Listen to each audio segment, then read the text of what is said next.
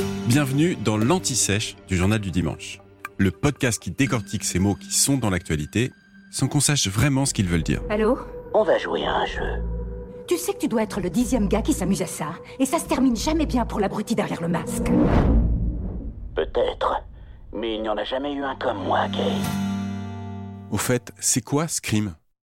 Scream est une série de films d'horreur dont le premier volet est sorti en 1996. Le réalisateur américain Wes Craven dépoussière alors un genre, le slasher. Alors plus précisément, c'est un sous-genre du cinéma d'horreur qui met en scène un tueur psychopathe, souvent défiguré et muni d'une arme blanche. Il élimine un par un les membres d'un groupe de jeunes. Le slasher a connu son heure de gloire dans les années 1970 et 1980. Ces croque-mitaines sanguinaires, vous les connaissez, ils sont devenus cultes et ils ont donné naissance à des sagas tout aussi célèbres comme Halloween, Les Griffes de la Nuit ou Vendredi 13. Revenons à Scream.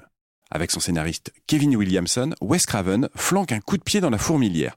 Il s'empare des codes pour mieux les pulvériser et les tourner en dérision, tout en entretenant la peur et en versant parfois dans le gore. Ainsi naît Ghostface, ça veut dire le visage du fantôme, un maniaque dont le masque est inspiré du cri, l'œuvre phare du peintre norvégien Edward Munch.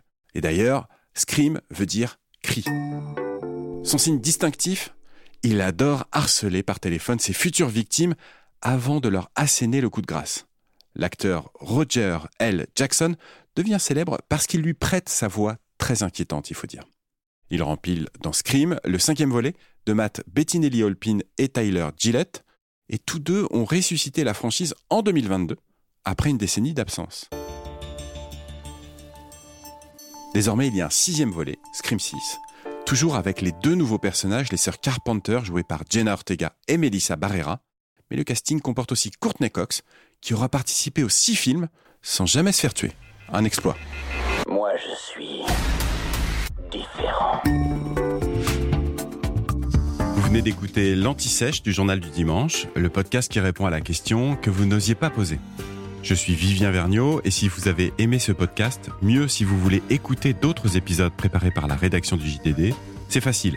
Abonnez-vous, suivez-nous, c'est gratuit. On vous donne rendez-vous trois fois par semaine en podcast et tous les jours sur le JDD.fr. À bientôt.